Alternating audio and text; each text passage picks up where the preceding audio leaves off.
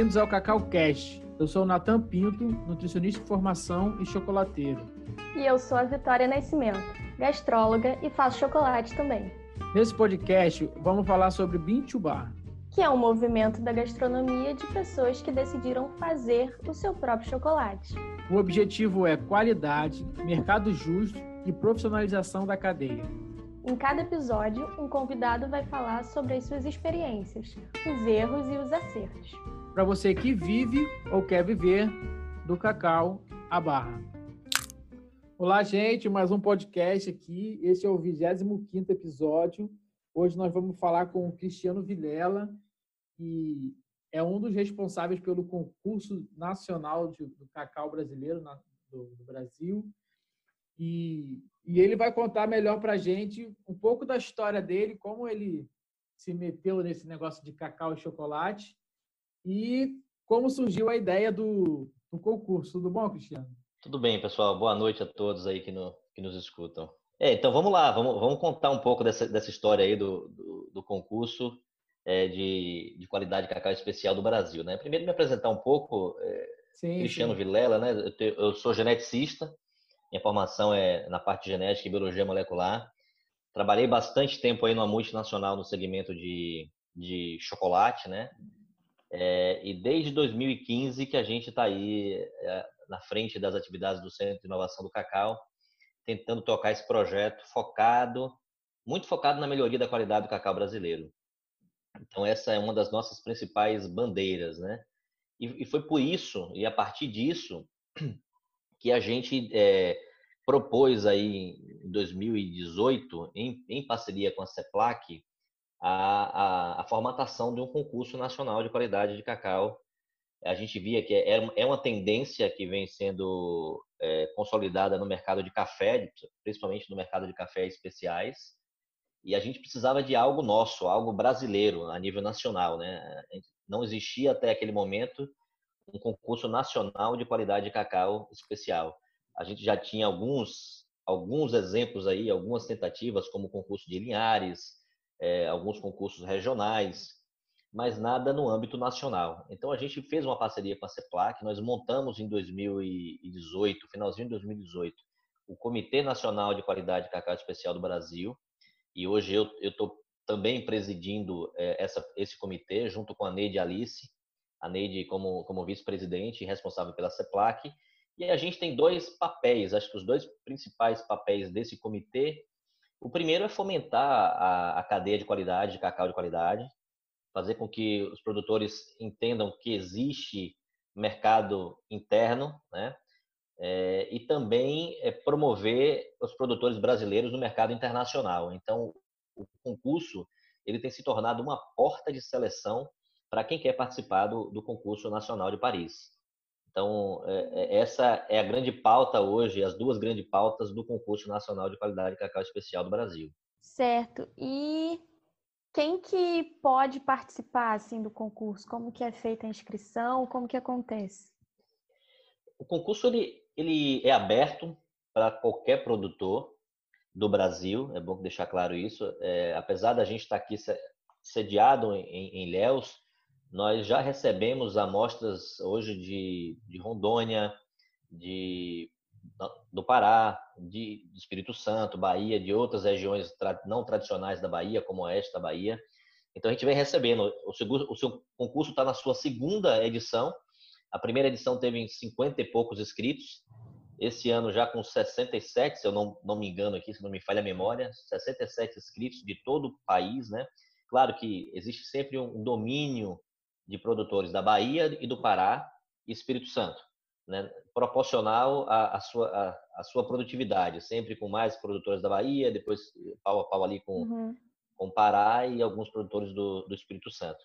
Então, ele é aberto para qualquer produtor, qualquer produtor pode se inscrever nas três categorias que esse ano é, integram o concurso, a categoria de mistura, ou blend, que a gente chama, a categoria de varietal, que é é, uma tentativa de valorização das variedades genéticas brasileiras, dos, dos, dos materiais puros, vamos assim dizer, né, geneticamente puros, e uma categoria experimental, que, cujo objetivo foi fomentar a inovação na cadeia do cacau, é, o, o, que permite com que produtores testem é, novas metodologias de, de fermentação. Aí está vindo aí o pessoal falando dos protein de cacau e de, e de metodologias alternativas, do, do, protocolo Anima do Alberto Esques, né, que é uma, uma fermentação acelerada.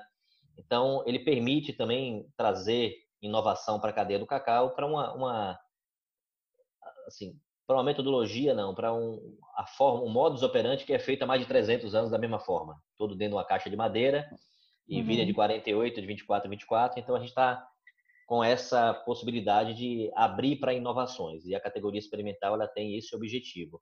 Então, o produtor ele pode se inscrever nas três. Né? É, a gente só permite uma inscrição por categoria.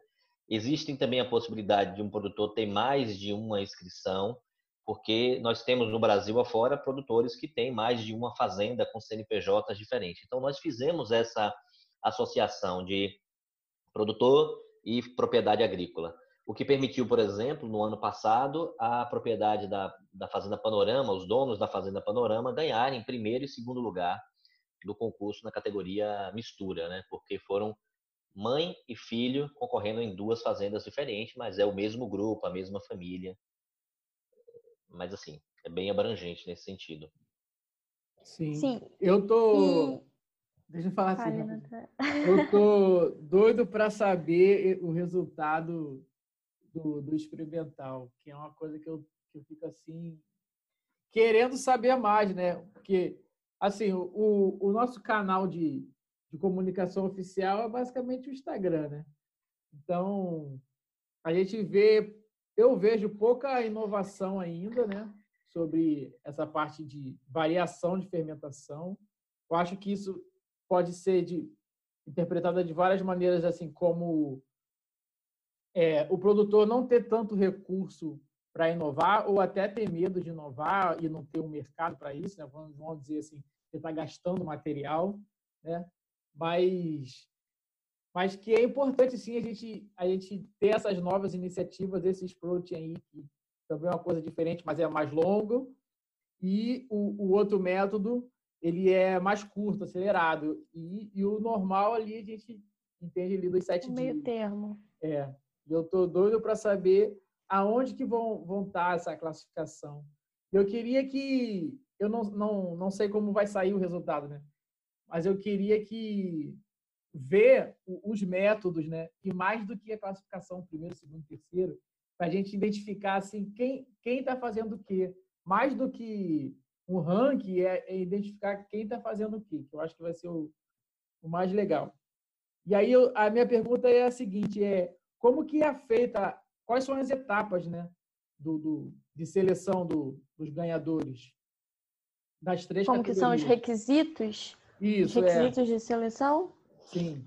É, não, é, assim, antes, antes só queria comentar o que você falou da, da, da categoria varietal. A gente também, acho que não foi objetivo esse ano avaliar ou divulgar a, o, o, procedimento que está por trás daquela fermentação, mas é uma coisa que interessa a gente, né? É, eu, eu, especificamente, eu tenho algumas patentes na área de fermentação de cacau, quando eu trabalhava na, na empresa anterior. E assim, a gente está vendo o sprouting tomar uma proporção aí no café e querendo vir para o cacau. Existem questões que já foram testadas, muita coisa já foi avaliada e testada em cacau. Afinal, são muitos anos de experimentação e fermentação de cacau, bastante tempo. E às vezes, por não ter, não ter ficado registrado, não ter ficado publicado, as pessoas costumam repetir os mesmos experimentos, passam uma geração e repete a mesma coisa, né? Sprouting para cacau a gente tem visto que é essencialmente uma fermentação anaeróbica, né? E a, a, a, formação de sabores, existem alguns precursores químicos em cacau que necessitam de acetilação. Eles, eles necessitam do ácido acético ali para transferir o seu radical, vola, tornar o composto volátil e fazer com que esse composto é, migre, penetre dentro do amêndoa, desenvolva sabores, aromas. Existe uma cadeia de, de compostos químicos que são acetilados. E o sprout ele não permite isso. Então ele acaba tendo um cacau meio que plano, um sabor meio que padrão, né? Mas não é, não desenvolve. Tem tem nuances, variedades que vão responder melhor, como sempre, mas não não desenvolve muito bem. É, então a gente também quer ter interesse nisso, entender melhor, até porque para divulgar, publicizar e ver o que é que o Brasil está fazendo de, de diferente. Mas entrando no detalhe da, da, da, da, forma como o produtor acessa o concurso, é, como eu falei das categorias, né? É, no processo de avaliação, a gente tem uma primeira fase. A primeira fase nada mais é do que é aberto para todo produtor. Eles enviam um quilo e meio a dois quilos de amostra representativo do lote que eles querem, que eles desejam fazer essa inscrição. Esse cacau, ele então, ele, ele vai para a área de qualidade do SIC, que é coordenado pela Adriana Reis, e é feito um pré-screening desse material. Então, se faz todo um teste de corte, análise físico-química, análise de aroma e muitas vezes também uma análise prévia de sabor, né? na, metodologia do FCCI, que é basicamente você torrar a amêndoa rapidinho, uma torra branda, pulverizar, aprovar e aí você consegue ter uma noção de alguns defeitos. Nessa fase especificamente, o foco é eliminar a amostra que tem defeito. Então, se a amostra chega com uma astringência muito alta, ela já é eliminada. Se chega com, com, com produção de aminas é, biogênicas, como putrescina, cadaverina, que são compostos que, que são produzidos pela ação bacteriana, mas que advém ali de, de, de aminoácido livre que está presente. É. Então, se, se começa a ter alguns defeitos específicos né, nessa fase, essas amostras já são todas descartadas. Então, a gente tem uma, um, um, critério de pré-selecionar amêndoas sem quase nada de defeito, né? mas nesse primeiro momento o foco não são sabores, não, não, não é a parte sensorial agradável, vamos dizer assim, é o que é o, que é desagradável. Você elimina, tem uma fase de corte. Aí vai para a segunda fase. A segunda fase, nós temos é, das amostras que foram aprovadas na primeira, uma análise de líquor, que é a massa produzida a partir do cacau, é, e que tem peso de 75% na nota. Essa análise de líquor, ela é feita por um júri técnico. É um júri que está acostumado a provar cacau. E assim, apesar do SIC e a CEPLAC terem tido um papel, estão tendo um papel é muito importante na formatação desse concurso, a gente espera que a longo prazo o Comitê Nacional de Qualidade de Cacau Especial do Brasil ganhe vida própria, que ele se torne uma entidade com, com, com representações próprias, né? É, e que a cadeia se empodere dessa, desse, desse movimento. Porque o que a gente quer é representação da cadeia, a gente quer todas as chocolateiras, todas as processadoras participando desse movimento. E por isso que a gente traz para essa segunda fase representantes de algumas das patrocinadoras e, e que estão aí atuando dentro do, do, do, concurso. Então, eles trazem o pessoal, as, as processadoras, por exemplo, trazem é, um técnico da área de qualidade que está acostumado a provar líquor para fazer análise de líquor junto com a gente. E a gente traz pessoas de outras cadeias, do café, né, como, como um, um jurado técnico que nós temos hoje, a Camila, que é da área de café e que está também integrando o, o júri técnico nessa análise criteriosa de, de líquor, né?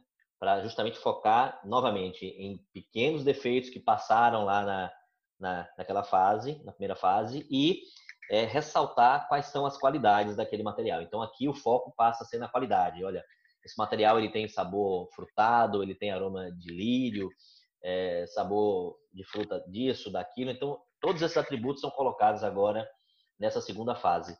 Além disso, esse mesmo júri também faz numa segunda prova a análise do chocolate de 70% que é uma formulação padrão, uma torra branda para todos, a mesma formulação para quase todos. É, a gente só tem variações em, em varietais, tem uma variação de torra em varietal, por conta de algumas variedades especificamente. E, e, novamente, esse júri técnico avalia o chocolate, mas também com peso menor, para compor essa nota de 75% de peso do júri técnico. E, e essas mesmas amostras são transformadas em chocolate e encaminhada encaminhadas para um júri é, de 15 especialistas é, na área de chocolataria, na área de, de, de culinária, né? Pessoas que estão aí atuando é, no segmento gastronômico. Então a gente tem alguns chefes de cozinha, temos também jornalistas, né, que atuam na cadeia do cacau de alguma forma, que fazem, que recebem um kit e esse ano nós caprichamos na, na formatação do kit. Não sei Caprichou se você já... muito. Tá lindíssimo. Ficou, é, esse ano a gente fez questão de, de, de, de, assim, trazer um... Além de trazer o chocolate, trazer também uma forma de apresentação bacana para os jurados, né? O que gera mídia, o que, o que gera interesse uhum. do público pelo, pelo chocolate. Cada kit desse também vai virar depois um presente para os patrocinadores e para aquelas empresas que a gente quer capitanear, para que sejam apoiadoras do, do concurso, para que a cadeia de fato participe. Então, esse júri técnico que avalia são 15 jurados e ele tem um peso de 15, de 15% também na composição da nota como um todo. Né? Isso da parte de nota de qualidade de cacau. Mas por que essa diferença? Porque quem está acostumado a provar líquido, e eu vou dar um exemplo do que aconteceu no, no, no concurso do ano passado. No concurso do ano passado, nós recebemos uma amostra de um produtor da região, é, uma variedade, é, uma variedade nova, desenvolvida por ele, que quando eu provei aquele chocolate, eu fiquei extasiado. Eu falei, cara, que, espetáculo. Isso aqui, ele ganha de 10 a 0 do, do melhor cacau do Equador, que é tido como cacau super, super floral, super, o supra-sumo do cacau de qualidade fino. Esse cacau, ele tinha essa característica. Mas ele era tão floral, mas tão floral, que as pessoas, que o, esse júri de especialista, que não está acostumado com esse tipo de chocolate, porque ele não é um, ele não é um chocolate que tem nota alta de chocolate ele tem nota de rosas, de flores, de lírio. É, é, é para uma composição, para um blend um pouco diferenciado. E eles não conseguiam entender o que estava aquilo ali e é, avaliaram muito mal esse chocolate. Então ele nem conseguiu passar é, com peso interessante. Já o júri técnico, também nós tivemos essa dificuldade no júri técnico, mas algumas pessoas avaliaram isso por bem, as pessoas que estão mais acostumadas com esse segmento, já outras que estão acostumadas com o segmento mais industrial também tiveram dificuldade.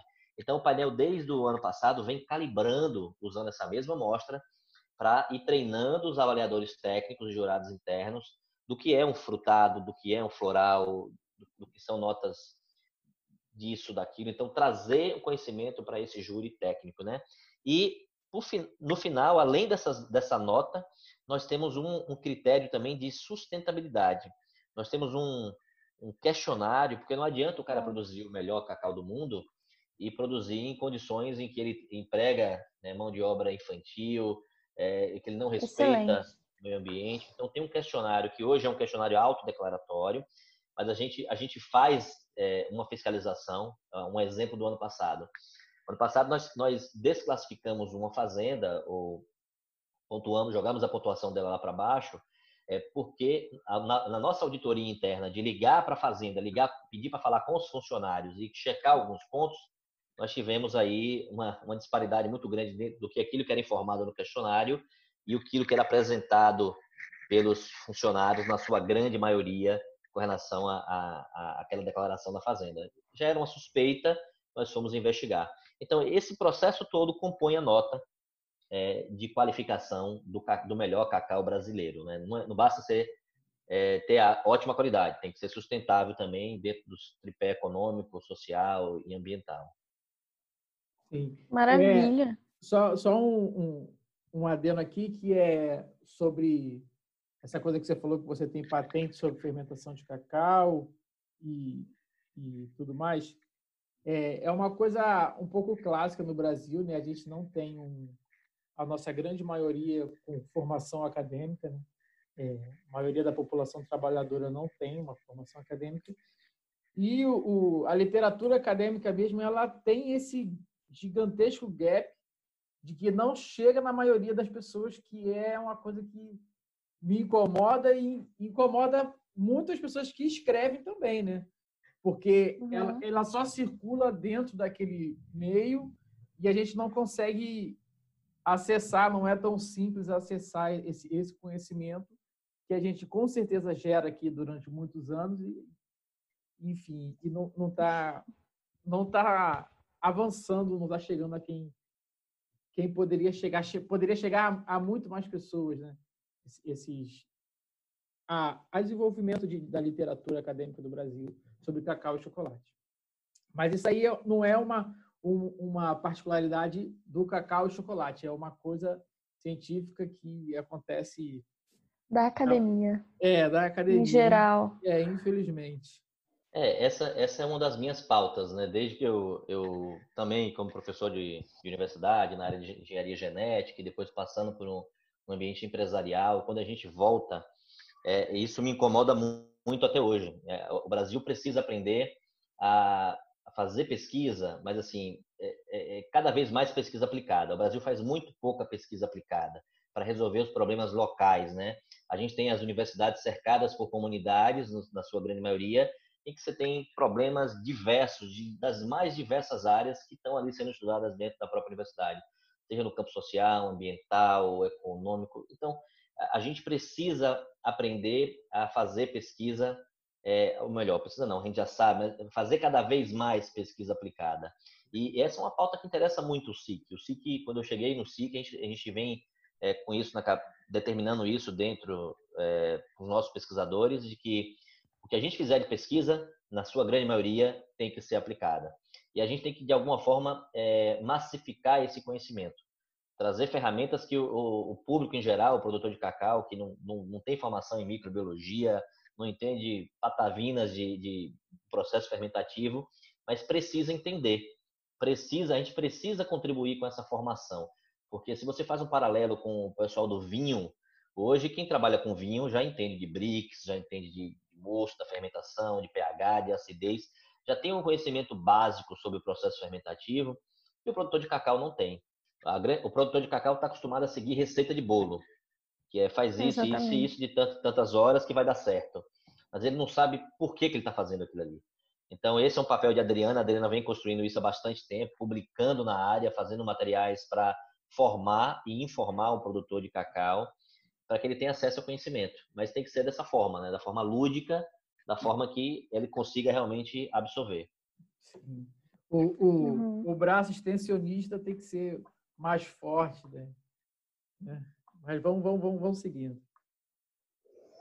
É, e, Cristiano, me conta, já são dois anos né, de, de concurso, esse é o segundo ano, com aí algumas dificuldades da, da pandemia, a gente sabe, mas como que tem sido assim a repercussão do concurso anterior em relação a esse de agora e como que você pode dizer para a gente que, que isso tem ajudado os produtores que, que participaram? É, não tem como não negar que a pandemia está sendo um fator complicadíssimo para o desenvolvimento do, do, do, próprio concurso. Nós tivemos um atraso, por exemplo, esse concurso era para ter acontecido antes de junho, né? Era a previsão, mas por conta de pandemia nós tivemos atraso no recebimento de amostra, no processo de avaliação, na possibilidade de ter os jurados em algum momento juntos, porque a gente necessita dessa troca é, na avaliação do cacau e do licor, né? Então, dificultou bastante. E se eu faço a comparação entre o que aconteceu ano passado e para esse ano, os desafios que nos foram impostos esse ano da pandemia, do processo da pandemia, de toda essa, essa dificuldade que eu passei, também nos fez avançar um pouquinho no desenho do, do, do próprio concurso, né? Então, a gente investiu em ferramentas digitais, a gente investiu na, na apresentação do kit para o produtor, nós investimos na forma como os nossos jurados avaliam o concurso internamente. Nós criamos uma ferramenta, um aplicativo para facilitar esse processo, que também está sendo usada, usada pelos jurados externos. Isso vai facilitar não só o desse ano, mas o próximo ano. Para os produtores, o sentimento é, às vezes, de frustração, né? Porque eles queriam estar participando de um evento, eles queriam estar celebrando esse momento. E não vai dar. É, a, a, a cerimônia de premiação é dia 31 agora, a, a, cerimônia vai acontecer via YouTube, a gente vai fazer transmissão ao vivo, né? Os produtores vão estar aqui num link de Zoom participando com a gente, mas infelizmente todo mundo à distância.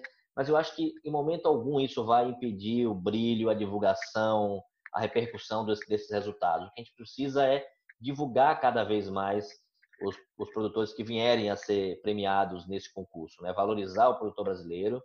É, já se ouve falar muito no Brasil na, quando se fala em qualidade de cacau, de João Tavares, já é uma figurinha carimbada aí, o João, com todo o mérito. É, o Emi também, o Emi, produtor Emi, lá de, lá de Linhares, também, com todo o mérito. A família Gutsaint, lá da, do Pará, a Elci, também tem construído uma, uma, uma proposta de qualidade muito interessante. Só que o Brasil precisa de mais. O Brasil precisa de, de 10 João Tavares, de 10 Emis, né? cada uhum. vez mais produtores sendo premiados, recebendo prêmios, fomentando é, regionalmente é, esse interesse pelos, pelos seus vizinhos. Fala, opa, se ele conseguiu, eu também consigo. Né? A gente tem que lembrar que esse ano a gente está pagando quase 5 mil reais uma arroba de cacau. Esse é o prêmio. O produtor que ganhar vai receber o equivalente a 5 mil reais por arroba de cacau. É o cacau que está sendo escrito, é o lote que vai ser escrito. Né? O lote que foi escrito, se ele for premiado, ele recebe esse valor. Então, é claro que não é proporcional ao, ao lote que, que, ele tem, é o lote escrito, né? tem um limite de peso do lote, que é exatamente é, de uma arroba, é, para a gente tentar construir essa dinâmica de valorização do cacau brasileiro e também de mudança de paradigma dentro da cabeça do, do, do proprietário rural, de que ele não precisa só produzir commodity, ele consegue também diversificar um pouquinho, usando a mesma estrutura que ele tem, usando a mesma estrutura de beneficiamento, produzir 10% do cacau dele com carinho, com, maior, com, com mais cuidado, com mais carinho, para um público diferenciado, um público que valoriza a origem, um público que valoriza a história e receber mais por isso, né? Porque, afinal das contas, é trazer mais dignidade tanto para ele quanto para as pessoas que trabalham com ele. E, e o consumidor brasileiro tem que estar tá aberto a essas coisas também. Às vezes a gente reclama, poxa, eu vou dar 10, 20 reais por uma barra de chocolate 20 bar. Depende, depende muito. É, é, o, que tem, o que você tem que estar tá o que o consumidor tem que avaliar ali é se existe transferência de recurso para o produtor. Porque tem muito Bintubá que está comprando cacau o preço de commodity, né? pagando a mesma coisa que a indústria paga. Isso não valoriza, isso não, isso não traz, é, às vezes, é, prosperidade para a cadeia. Mas se, uhum. se, se, a empresa de Bintubá se, se dispõe a pagar um pouco, um pouquinho mais que seja, não precisa ser muita coisa não, já ajuda, já faz essa engrenagem rodar mais, mais azeitada, vamos dizer assim, né?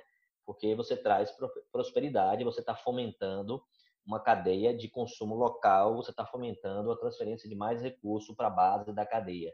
Só como exemplo, a cadeia do cacau, a nível mundial, são 100 bilhões de dólares. 6% disso fica com a base produtiva. Só 6% desses 100 bilhões de dólares é que fica, é que é distribuído com a base da cadeia, com os produtores. Então, a gente precisa começar a mudar isso de alguma forma, né? Porque os produtores têm que se sentir é, privilegiados, é, porque afinal de contas, especificamente o cacau no modelo que é produzido aqui na, no, no, sul da Bahia, dentro do modelo de Cabruca, né, com, é também preservacionista, conservacionista. A mesma coisa, o que está sendo implementado no Pará hoje, das, das novas expansões, expansões de cacaicultura. O cacau está indo para áreas que é, foram degradadas, áreas de pasto, e, e, os projetos e os parceiros que hoje atuam nessa área, colocando lá é, é, SAFs, modelos mais, mais sustentáveis. Uhum. Sim, maravilha.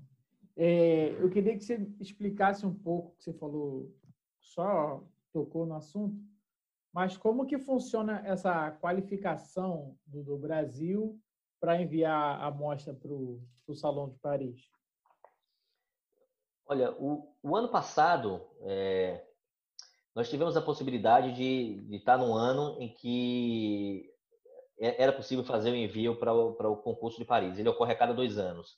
Por exemplo, a gente vai ter no próximo ano, 2021, a cerimônia ocorre em outubro, novembro, mas infelizmente eles, eles anteciparam a, o envio dessas amostras. As amostras têm que ser enviadas até meados de janeiro.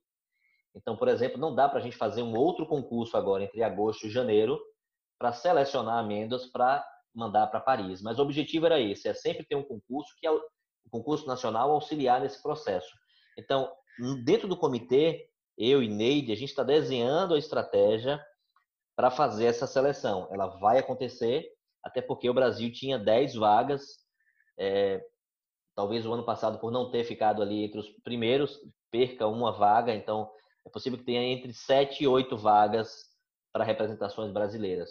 Então, a gente vai fazer essa seleção junto com a CEPLAC para encaminhar é, amostras do Brasil para o concurso internacional. Ela não vai necessariamente passar pelo concurso, mas esse ano a grande diferença é que o produtor vai ter que pagar e arcar com os custos de inscrição, porque até o Salão de Paris teve que mudar por conta da, da pandemia. Muitos patrocinadores deixaram de patrocinar e eles agora estão cobrando 100 euros para cada inscrição. Então, cada produtor que enviar vai ter que arcar aí com seus quase 600 reais de, inscrição, uhum.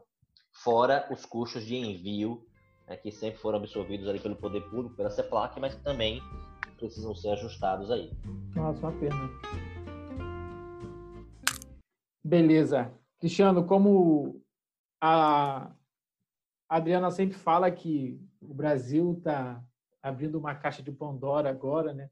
Falando sobre descobrindo o que acontece dentro do coxo, escrevendo, identificando as etapas do processo de fermentação, e que não é uma coisa super simples, nada simples, na verdade, e que não é basicamente uma receita de bolo, né? Tanto não é que João Tavares, que é um grande player brasileiro, ganhou em 2010 e depois em 2012 e não conseguiu ganhar mais, né? Não é porque ele desaprendeu, né? Ele com certeza desenvolveu novos métodos, está melhor do que antes agora e, e não conseguiu ganhar outro prêmio desse no, no Salão de, de, Paris. E, e aí a minha pergunta é, é quais são os grandes desafios né, de, de dessa constância na, na, na fermentação de, de, cacau né, para o produtor? É, vale, vale ressaltar que, apesar do João não ter ganhado dos, dos, últimos concursos aí, o João, ano passado, ficou entre as 50 melhores amostras do mundo. Né? Então, ele, tanto ele quanto a Eu Sigo de Science ficaram os dois é, brasileiros entre as melhores 50 amostras do mundo. Isso já é uma coisa louvável, né? Sim, sim. Então, é muito bom o Brasil ainda figurar entre as 50 melhores amostras do mundo. E, e uma outra coisa importante é que é que o, o, o processo de fermentação de cacau é, não é simples. Né? Como você falou, é uma caixa de Pandora, como a Adriana falou, está é, se descobrindo muita coisa, é, mas é muito. Não tem tanta não tem constância, porque é um processo aberto, é uma fermentação aberta, não tem controle. Então você tem aí a possibilidade de infinitas variações. Eu mesmo já fiz diversos experimentos no mesmo dia, 30 coxos diferentes, com o mesmo tamanho, vindo da mesma área, e eu tinha 30 fermentações diferentes. Algumas delas muito similares, mas você tinha aspectos é, químicos dessa fermentação que aconteciam de forma diferente. E no final das contas, você tem resultados é, diferentes. Então, o grande problema, é, acho que, acho que é esse, né? Você ainda não tem metodologias que permitam um controle mais assertivo do processo de fermentação de cacau. Hoje, alguns produtores rurais estão desenvolvendo equipamentos para fermentar cacau, obedecendo as duas principais fermentações de cacau, a alcoólica e a acética, é, e, e, de alguma forma controlando melhor esse processo, né? Mas é igual a uva, é igual a vinho. Você pode gostar de um vinho que você provou hoje, vai provar ele amanhã, numa segunda safra, já não é mais tão parecido. Né? Você tem essas nuances também no cacau cacau é mais complexo do que uva e café juntos, em termos metabólicos. Então tem, tem uma complexidade gigantesca, né? É, e, e, e, se a gente considerar, por exemplo, o Brasil, nosso país, também existe uma complexidade muito grande de terroirs, de origens aqui. O cacau está saindo do sul da Bahia, gente. Não é mais só restrita ao sul da Bahia. Nós encontramos cacau hoje no norte de Minas. Nós encontramos cacau no Paraná. Não é o melhor cacau do mundo, mas tem plantio de cacau no Paraná. Em São Paulo tem plantio de cacau, perto da região de uhum. Ribeirão Preto. Né? Então o cacau está espalhado hoje no Brasil inteiro, do de Tocantins, Roraima, Mato Grosso, Bahia, Ceará. Oeste da Bahia tem se tornado também um, um, um polo interessante e trazendo com isso é, é, peculiaridades dessas origens, né? porque a gente tem aí solo, é o que a gente chama de fatores edafoclimáticos, né? clima, solo, tudo influenciando no microbiota, tudo influenciando é, no sabor final daquele produto ali. Então, o Brasil é, é, tem potencial por conta disso, porque nós somos um país continental. Você compara aí a distância entre Roraima e aqui o sul da Bahia, são alguns mil quilômetros, né? Então, é. É, o, que nos, o que nos, essa, essa distância que nos separa também é o tamanho do nosso potencial, em termos de sabor, em termos, em termos de aroma, em termos de oportunidade.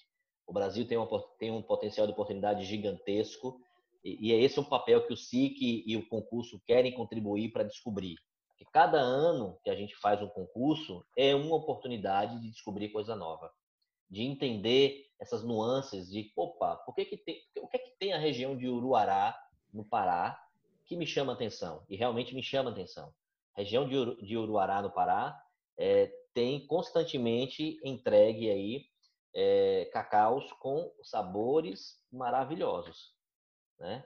De, de é a expressão daquele terroir, a expressão daquela origem, que a gente precisa investigar mais, se aprofundar mais, entender cada vez melhor. É, e Cristiano, eu sei que é, o SIC tem algumas iniciativas de informar sobre essa diversidade, né? Porque a gente vem de uma de uma toada é, na comida em geral, na, alimentação em geral, de que o, o bom é ser padronizado, de que o ideal é o padrão. Só que né, a gente sabe que não, que a natureza não é padrão, a, a natureza não é padronizada, e a gente vem tentando mostrar hoje em dia justamente isso, que a diversidade que, que é o legal, a diversidade que a gente tem, que o Brasil tem, inclusive no cacau, sobretudo no cacau. Eu queria que você falasse um pouco sobre como que é esse trabalho de informar justamente isso, essa diversidade tão grande para as pessoas e quais são essas iniciativas do, do SIC. É, esse, esse é uma, é uma coisa que a gente queria fazer cada, cada vez mais, né? mas tem sobrado pouco tempo. É, tanto a Adriana, que está muito focado, focada nessa pauta, quanto eu, as atividades corriqueiras do SIC acabam tomando muito tempo da gente, né? A gente está aí numa, numa, numa briga constante para cada vez mais viabilizar o modelo de negócio do próprio SIC e, crescendo e podendo atrair cada vez mais pessoas para para contar essa história em conjunto com a gente. É, o que a gente tem optado por fazer é trabalhar cada vez melhor as divulgações via mídias sociais. Esse é o principal canal de informação que o SIC tem hoje. Então, quem quiser estar informado sobre o que, que a gente está fazendo hoje, segue lá o Coco Innovation, né, nosso canal no Instagram, segue o Centro de Inovação do Cacau no LinkedIn, é, no nosso canal do YouTube, que a gente tem divulgado algumas, alguns quesitos técnicos por esses canais. E essa, e essa vai ser a nossa pegada. Né? A gente não tem interesse em transformar o canal do SIC para estar tá mostrando só o que a gente está fazendo ou, ou só publicando é, fotografia bonita. A gente quer trazer conteúdo, né? A gente quer trazer informação. Essas foram as últimas postagens que a gente tem feito aí dentro desse canal do Instagram especificamente, foi muito nessa, nessa pegada. A Adriana trouxe aí, junto com o Juan, que é a pessoa que está nos dando apoio nisso hoje, é, é, informação para o produtor, né? É, falou, vem falando sobre as diferentes variedades de cacau que são cultivadas no, no Brasil, as que são mais cultivadas, é, quais as características físico-químicas que cada uma dela tem, focado muito na questão do conteúdo de cafeína. O conteúdo de cafeína para cacau é uma coisa importantíssima. Não sei se vocês sabem, mas quanto mais cafeína, existe uma tendência de ser um bom chocolate. Né? Então, essa relação cafeína-teobromina é importante como fator aí de seleção para as variedades que têm potencial de sabor e de aroma. Né? Então, a gente tem a Adriana trouxe isso né, nessas últimas, últimas publicações, em que ela trouxe uma, uma infinidade aí de alguns, algumas variedades, como PS319, PH16, é, VB1151, que é o CPEC 2002, e as respectivas características químicas, organolépticas e sensoriais de cada um deles. Então, essa, essa é a nossa pegada, trazer informação, como a gente já discutiu anteriormente, que seja palatável para o consumidor e palatável principalmente para o produtor que o produtor entenda o que é que está por trás daquilo ali. Maravilha. É, esse, na gastronomia, de uma maneira geral, a gente tem uma armadilha que é essa coisa de premiação, né? Então, algumas pessoas ficam só atrás de ganhar prêmio e muitas vezes o, negócio em si não é sustentável, né? E, e assim, sobre o que eu falei do, do, do João, com certeza ele trata a propriedade dele como um negócio e o negócio dele está super bem, né? E esse é o objetivo principal do produtor de cacau, é que sua propriedade te traga o sustento, né? E, seja uma, uma empresa viável e que você venda a sua produção. Eu acho que esse esse deve ser o, o, o número um, né? De, de, dos produtores. Mas eu é. vou. Pode falar. É, alguns produtores realmente a gente sabe que isso é, isso é verdade na cadeia do café, a gente tem isso, né? Mas assim, tem ônus e bônus dessa, dessa estratégia.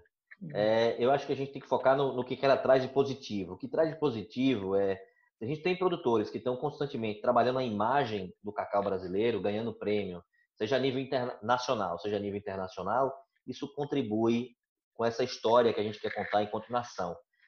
Né? E eu tenho combatido muito, a gente dentro do SIC tem combatido muito essa, esse, essa polarização entre Bahia, Pará Espírito Santo. Não, nós somos uma nação, Brasil. A gente tem que mostrar para o mundo o que é que o Brasil tem de diferente nas suas diferentes regiões. Eu acho que a gente tem que, tem que se unir nesse sentido, né? de entender quais são as nossas diferenças internamente e conhecê-las conhecê-las a fundo em termos técnicos, científicos e poder contar essa história para o mundo. Que é o que vocês falaram anteriormente. O mundo tem valorizado no mercado gourmet, o mercado de café, a diversidade. Né? Já vista aí o, o, o que a Nespresso, fazendo a propaganda sem querer, é, se tornou no, no, no meio aí de, de cafés de qualidade, todo esse projeto de cápsulas com diferentes sabores e aromas. Então, é um potencial que o cacau também tem. É exatamente igual. E a gente tem que se aproveitar disso, né? do, do lado positivo desse processo. Vão ter pessoas que vão estar focadas apenas em ganhar concurso? Terão. Né? Mas, assim, vamos aproveitar disso para contar essa história. É, realmente, o Brasil tem um grande potencial e, e é o que estimula e me estimula a fazer chocolate é, é levar essa palavra do cacau para as pessoas e de que a gente vai ser uma grande potência nesse, nesse negócio de fazer cacau e chocolate daqui a pouco tempo. Acho que tem muita gente trabalhando em cima disso e, e é isso mesmo.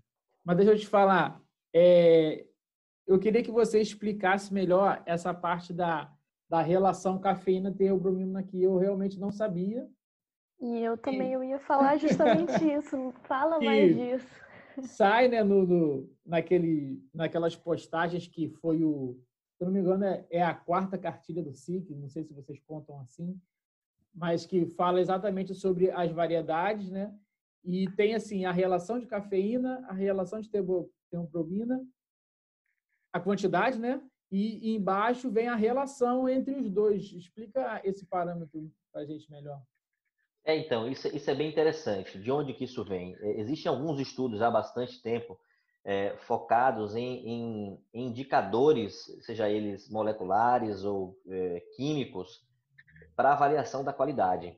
Então, se falou muito tempo atrás sobre o Fermentation Index, né, o índice de fermentação, que você fazia uma extração em metanol, em DMSO, e analisava a quantidade de, de, de amêndoas fermentadas, como uma metodologia que poderia ter correlação com qualidade a nível, a nível sensorial. Aí se buscou também é, análise de infravermelho próximo, análise de voláteis e alguns marcadores químicos. E hoje o que tem de mais promissor nesses estudos, né, o que mostra uma correlação grande entre toda vez que eu tenho um cacau, um chocolate que é muito bem avaliado sensorialmente, ele tem alguns voláteis que estão sempre presentes e tem também uma relação cafeína-teobromina alta, ou seja, um conteúdo de de cafeína maior, proporcionalmente falando, né? Porque ele é sempre menor em relação à teobromina, a teobromina domina, mas quanto maior a cafeína, melhor é essa correlação. Então, existe uma correlação estatística é, que, que tem tentado explicar é, essa, essa como ferramenta para selecionar materiais com potencial de aroma e de sabor. A cafeína é um, um desses, um desses é, indicadores. Existem outros, existe uma infinidade de, outros compostos voláteis que são avaliados por, por cromatografia gasosa, né, que também como ferramenta de, avaliação.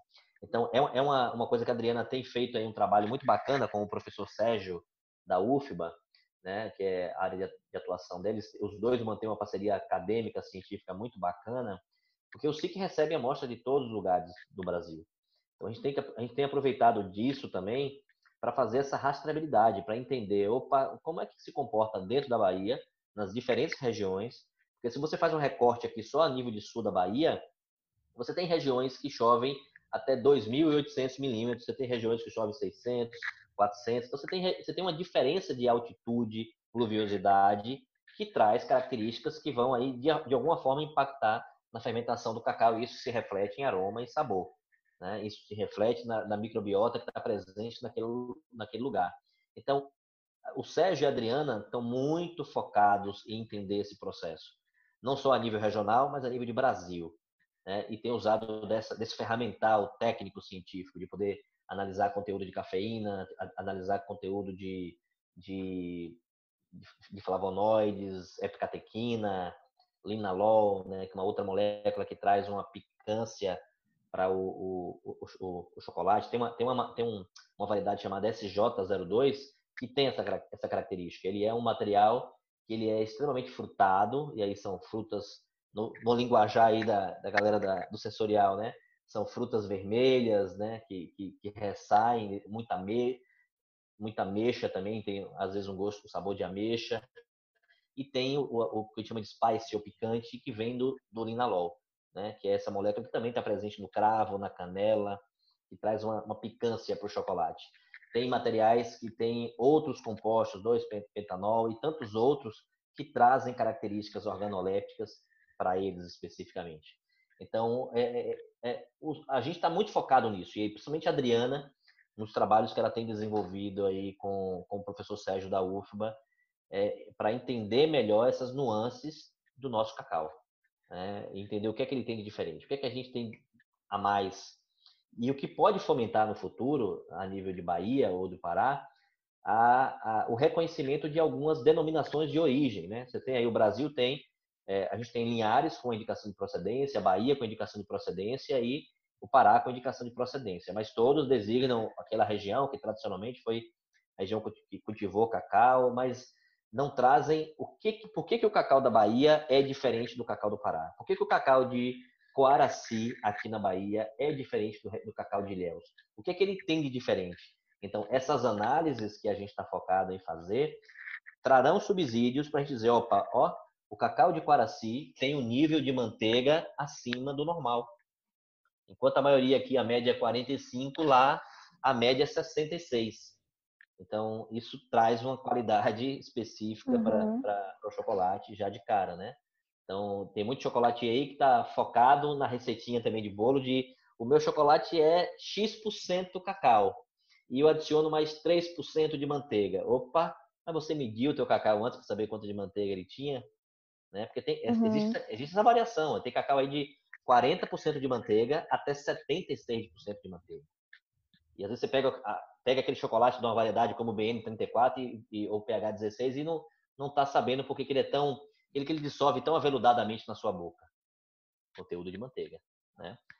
Então, a gente tem buscado entender um pouco mais é, dessa área aí, para trazer, novamente, mais conhecimento para a cadeia, mais conhecimento para o produtor, mais conhecimento para o chocolate maker ou, ou do segmento 21 bar. É, com, com, todo, com todo esse estudo, com todo esse esforço, né, para estudar e entender o cacau brasileiro. É, não tem como mesmo dizer que o Bintubar, que, que todo esse movimento de, da cadeia de cacau e chocolate no Brasil não, não tem potencial para a gente ser o número um do mundo, né? A gente ouviu isso e tem ouvido isso já há um bom tempo, mas se a gente. Mas é uma realidade, né? Se a gente juntar o, o estudo que, que vocês estão fazendo com os produtores, com, com os chocolate makers, não tem com a, com a diversidade de, de, de matéria-prima que a gente tem no Brasil, não, não tem como essa conta não fechar bem, né? E, e sermos aí os número ou número um né, do mundo. É, esse, esse é, um, é um trabalho que a Adriana tem dedicado muito tempo dela e aliás me permito é, é, o tema da nossa do nosso próprio nosso próximo Cacau Lab a Adriana vai trazer uma discussão para o segmento de Bintu Bar e assim vai convidar algumas pessoas que atuam no segmento Bintu Bar dessa necessidade da gente entender melhor o cacau que a gente tem utilizado para a produção de chocolate brasileiro. Né? O, o, o, o, brasileiro tem que procurar essa diferenciação. Porque, assim, existe um movimento bar americano, europeu, que às vezes foca muito na origem. Né? Ah, eu compro meu cacau da Venezuela, do Equador, de Madagascar, porque tem aquela característica específica. Nem sempre. Nem sempre você vai conseguir fazer uma barra de chocolate é, com o mesmo padrão. da primeira entrega. Então, é, isso é uma, uma ferramenta única no mundo que a gente trouxe para o Brasil, que é o próprio Centro de Inovação do Cacau, assim como é outros, é, outras iniciativas interessantes no Brasil, como o Laboratório da Cerveja, né, em que tem focado em trazer conhecimento técnico para o segmento, né, o segmento de cadeia de slow food, cadeia bean to bar. É, um exemplo disso, nós temos clientes que fizeram cursos de bar com a Adriana, montaram suas empresas de chocolate bar e entenderam no primeiro momento o papel que o SIC, que o SIC cumpria, que é analisar e te dar uma segurança de que o lote que você está comprando tem as mesmas características. Uma vez que você definiu, comprou um lote com pH, acidez tal, quantidade de amêndoa fermentada daquele nível, você utilize desse, dessa estratégia para sempre comprar cacau com aquele padrão, para você ter um cacau é, no padrão que você espera, para exprimir esse, esse padrão no teu chocolate. Você pode variar? Pode, mas sempre medindo, mensurando, catalogando, para você nunca perder esse, essa, nunca perder a possibilidade de fazer correlações, de entender, opa, esse chocolate que eu adorei, eu pessoalmente como chocolate maker ou como Bar, o que é que ele tem de diferente? Se você não avaliou, se você não mediu, se você não, não quantificou, você não tem, você, essa informação se perdeu para você. Então, a gente trouxe para o Brasil essa, essa lógica de usar um laboratório é, que faça essa, essa pré-seleção e que os chocolate makers utilizem dessa ferramenta para entender cada vez mais o produto que eles estão produzindo e entregando ao consumidor. Né? A Adriana vai trazer essa discussão pra, na, próxima, na, na, próxima live nossa, é, da necessidade de se fazer isso cada vez de uma forma mais profissional, né? para, de, de fato, o Brasil poder se diferenciar do restante do mundo. Então, a gente vai permitir com, com, que alguns, não vão ser todos, é óbvio, não é uma coisa que a gente, a gente não é obrigado todo mundo fazer, cada um tem a, tem a sua visão do, do movimento Bar. A gente tem defendido essa, de produzir um chocolate com informação. Porque é diferente você, ele, pode, ele precisa ter sabor a princípio, né? primordial que tenha sabor, que cative o teu consumidor, mas ele tem que ter o algo mais. Você, como produtor, tem que entender o que você está vendendo ali qual o conteúdo de manteiga, se ele tem ou não é, características interessantes como o, nível de triptofano no, no, teu chocolate é maior ou menor do que o teu concorrente. Ah, por que, que isso é importante, Cristiano? Triptofano é precursor de serotonina, está é, tá associado à formação de, do, do, hormônio do prazer, da sensação de, do apaixonamento. Então, opa, por que, que é interessante vender isso? Né? Depende da história uhum. que você conta. Né? A gente vende contando história também. Né? Então, existe um, uma infinidade de, de, de, de possibilidades nesse movimento Bintubá, é, mas a gente quer fazer isso cada vez mais lastreado na informação técnico-científica. Se o Brasil fizer isso, esse movimento Bintubá dentro do Brasil vai se diferenciar de tal forma do resto do mundo que vai acontecer o que você falou. O Brasil vai se tornar grande nesse, nesse, nesse movimento. E assim, a gente precisa de mais SICs também. A gente não quer ser o único, a gente quer ter, a gente a está aqui para fomentar essa corrente de pessoas que pensem dessa forma, né? Então, possivelmente surgirão outros laboratórios em outras regiões que façam a mesma coisa que a gente faz a nível regional. A gente fomenta, a gente está aqui para dar apoio a isso também. É, mas a gente, nesse momento, a gente está aqui para apoiar né, toda a cadeia e fazer com que ela cresça de forma coesa e, e diversa, principalmente. Nossa, Existe projeto de. Não é? Você fica assim, sonhando.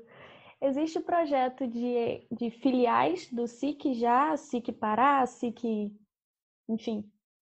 É, já temos uma filial no Espírito Santo. A gente fez uma parceria com a CEPLAC, a gente abriu um escritório dentro do Espírito, lá na, na sede da CEPLAC em, em Ares. É, ainda não, assim, existe um diferencial do SIC aqui na Bahia, é que localmente nós conseguimos desenvolver parceiros que pagam mais por qualidade. Então, esse é um elo importante desse processo, porque para o produtor, produtor, se você não está pagando mais para ele ter um pouco mais de trabalho, um pouco mais de, de carinho com a amostra dele, ele vai acabar fomentando ou focando no mercado de commodity, porque é prático. A, a, empresa vai buscar o cacau na tua fazenda. Você não tem custo nem, nem de frete se você quiser. Né? Você ganha um pouco mais se você entregar no armazém da, da processadora nas sedes de processamento aqui no município de Ilhéus. Então é prático para o cara. Então, esses movimentos de indicação geográfica, movimento Mitubá, quando começam a valorizar o processo de produção do cacau, fomentam essa cadeia como um todo. E a gente está assim, buscando cada vez, cada vez mais apoiar esse tipo de, de, de, de negociação. Então, aqui, localmente, existe esse fomento por algumas empresas que pagam mais por qualidade, diferente de Linhares, que ainda não tem esse movimento muito consolidado. O Pará também está se consolidando cada vez mais nessa, nessa, estratégia, nessa estratégia. Algumas empresas reconhecem, é, a gente tem cooperativas importantes, como a Canta, no Pará, que já exporta um volume substancial de quase todo o cacau que o Brasil exporta, quase todo ele vem da Canta. Né? E to, quase todo vai para o Japão para obedecer uma demanda específica de um público consumidor também específico. Né? Então, nossa proposta é sim montar um, um, um no Pará. A gente está discutindo em que região.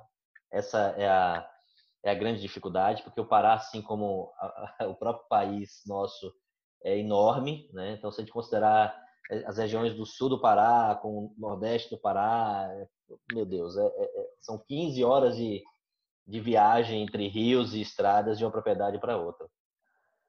Então, complicado, mas a gente está aí com essa montando uma parceria para ter um escritório no primeiro momento para cumprir, pra, só para facilitar os produtores a terem acesso e a gente poder ajudar nessa logística. A gente está a gente está construindo uma especificamente agora para o Pará, porque alguns exportadores de cacau que exportam para a União Europeia e para o Japão, eh, eles precisam fazer algumas análises e o SIC tem feito. A gente acabou de fazer uma, parceria com a universidade e com a Agilent e nós temos hoje um, um cromatógrafo líquido com detector de massa, um equipamento chamado LC QTOF. Ele identifica qualquer molécula que você imaginar. Então, o foco dessas análises é identificar conteúdo de 2,4-D, que é um herbicida proibido. Assim, no Brasil ele é liberado, tem algumas aplicações, mas países como o Japão não é permitido você aplicar 2,4-D. Né? E também paraquat, um outro herbicida que não é permitido entrada no, entrada no Japão. Então a gente está tentando fortalecer uma parceria com algumas empresas do Pará que já exportam para fazer uma análise prévia dessas amostras aqui, dos lotes. Por exemplo, você tem 30 lotes, 30 produtores, faz análise do lote, do lote inteiro, uma amostra representativa. Se der positivo, a gente volta para dentro do lote e vai produtor por produtor para identificar qual produtor que descumpriu a regra de não aplicar Paraquat, não aplicar 2,4-D. Então, a gente, com isso, a gente contribui para a melhoria da imagem do Brasil lá fora. Porque, novamente, é imagem, é credibilidade, é confiança uhum. que está em jogo. E é isso que a gente está tá tentando bater na tecla há bastante tempo, né? De que o Brasil mudar essa, essa realidade precisa se reconstruir. E se reconstruir agora com, com transparência, com credibilidade, falando sempre a verdade, dizendo: se eu estou te entregando um cacau de qualidade, eu não vou te entregar caroço de jaca misturado no meu cacau né, para ter peso a mais ali. Então a gente precisa contribuir com isso e nosso foco de abrir filiais é, é muito para ir nessa, nessa, nessa linha, né, de ajudar as demais regiões a, a evoluir nesse sentido. Muito bom, muito bom mesmo. Fica até emocionado. é, você falou tanta coisa aí que eu fico pensando aqui, essa coisa de.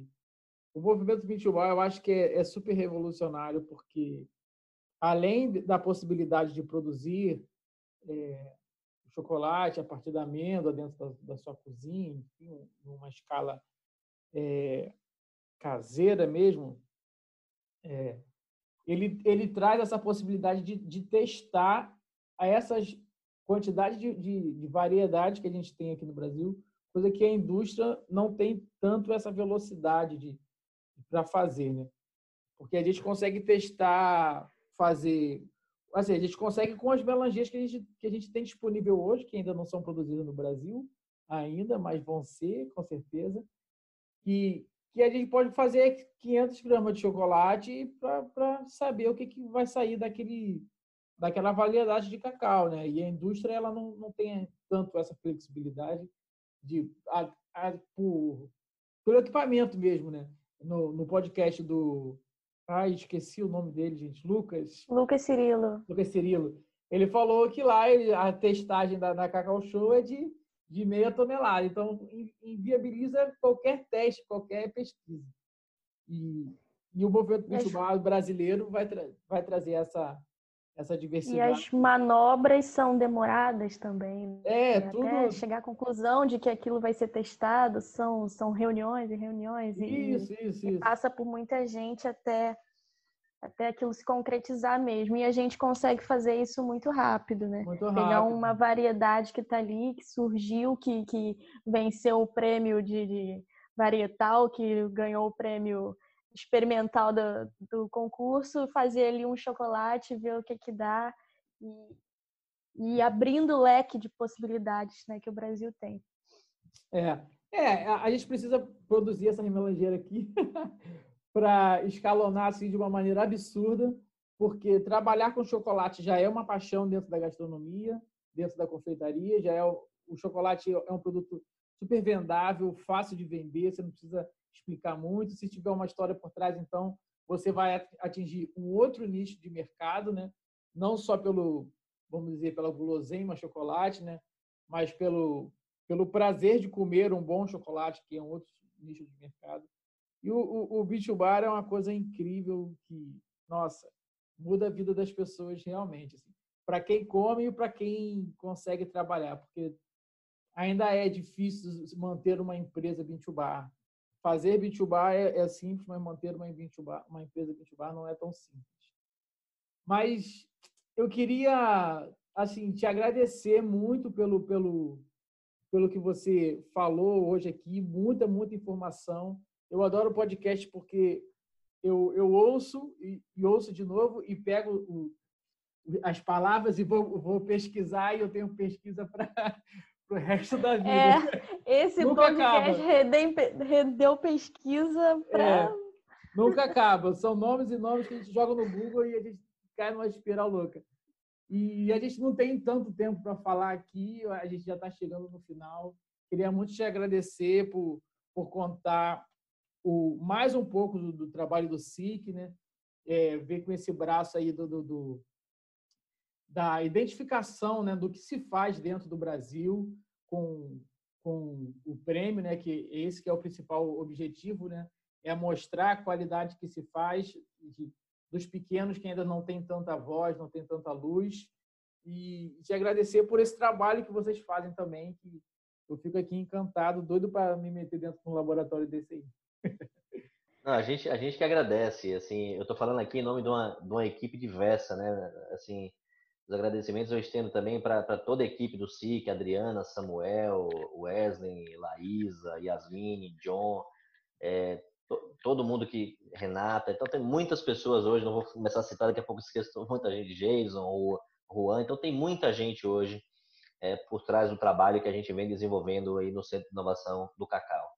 É, a gente sabe que a gente está querendo construir um projeto para longo prazo, né? As pessoas passam e a ideia é essa mesmo, é construir algo sólido que continue dando apoio à cadeia do cacau, é, usando sempre aí tem um espelho bacana que é a cadeia do movimento do café como como guia, né? A gente correr atrás aí. Você falou da diversidade de sabores. Olha, olha, não sei se vocês conhecem, mas Cochupé, a cooperativa de Cochupé. Eu fiquei impressionado a primeira vez que eu fui em Cochupé, que a gente tinha trinta e tantos silos de cacau verde, de cacau cru, né? Cada silo um perfil sensorial. E, e, nisso os caras conseguem fazer blends automáticos na máquina, que é X% do silo 1 com X% do silo 2, a máquina mistura, torra e sai o café lá para o cara provar. Cacau tem o mesmo potencial. E nós ainda não descobrimos, o movimento Bitubá vai contribuir muito para isso. É muito importante a popularização das melangês, né? Que a gente fique que nem uma cafeteira dentro de casa, acho que todo exatamente. mundo uhum, tem exatamente. que ter né? Para a gente fazer um, um, poder fazer o nosso próprio chocolate, né? Tem e que provar ser um novo dessa... liquidificador. Exatamente, provar dessa variedade incrível que a gente tem, poder experimentar e, e, e validar cada vez, cada vez mais. A gente que agradece aí a, a oportunidade de estar aqui batendo esse papo com vocês. É assim, a tecnologia de, da produção de, da Melanger é muito inferior a uma cafeteira de expresso que vende na Casa Bahia 12 vezes sem juros. Né? acho que já passou da hora da gente ter essa tecnologia. É, não, com certeza. Vocês vão contribuir para isso, né? O movimento Videobar tem que bater nessa tecla para que os produtores e os fabricantes comecem a produzir máquinas tão boas quanto as que a gente tem lá fora. É isso aí. Também queria agradecer muito, já vou terminando, né? Vou encerrar por aqui. Muito obrigada, faço minhas as palavras do Natan. Muito conteúdo entregue hoje, muito conhecimento, muito obrigada por isso. É, assim, bons ventos para o concurso, né? Que ele se, se eternize aí e que todos os anos só cresça e que construa esse, essa imagem que a gente precisa lá fora do cacau brasileiro e, e aqui dentro também, claro. E é isso. Muito obrigada, Cristiano. A gente vai finalizando por aqui. Esse podcast foi patrocinado pela N Chocolate e nos vemos no próximo.